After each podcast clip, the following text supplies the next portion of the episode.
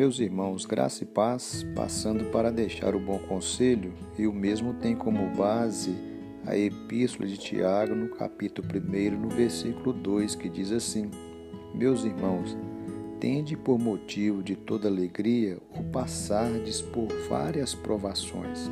Ao olhar para o texto, somos informados pelo nosso irmão Tiago que as provações não duram para sempre que as provações são passageiras, ou seja, há dias de tranquilidade, há dias de bonança, mas haverá dias difíceis, dias complicados, mas isso não dura para sempre, razão pela qual que podemos então descansar o nosso coração e saber que as turbulências da vida elas não perdurarão. O, o salmista diz que o choro pode durar uma noite, mas a alegria vem pela manhã. Depois da tempestade, vem a bonança.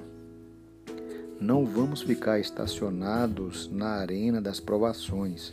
Estamos passando por elas. É verdade que alguns passam pelas provações como um trem-bala de forma rápida. Outros passam de bicicleta, outras, outros a pé, outros engateando, mas todos passam pelas provações. E louvado seja Deus, que Ele venha ao nosso encontro em meio às provações da vida e ministra paz ao nosso coração. Louvado seja Deus, porque em meio às lutas e meio às provações, nós podemos desfrutar do consolo, do cuidado, do carinho de Deus.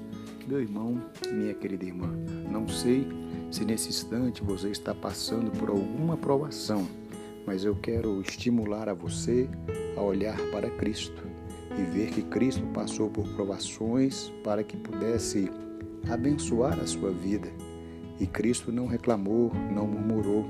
Se porventura você está passando por alguma luta, não murmure, não reclame, mas descanse na soberania de Deus.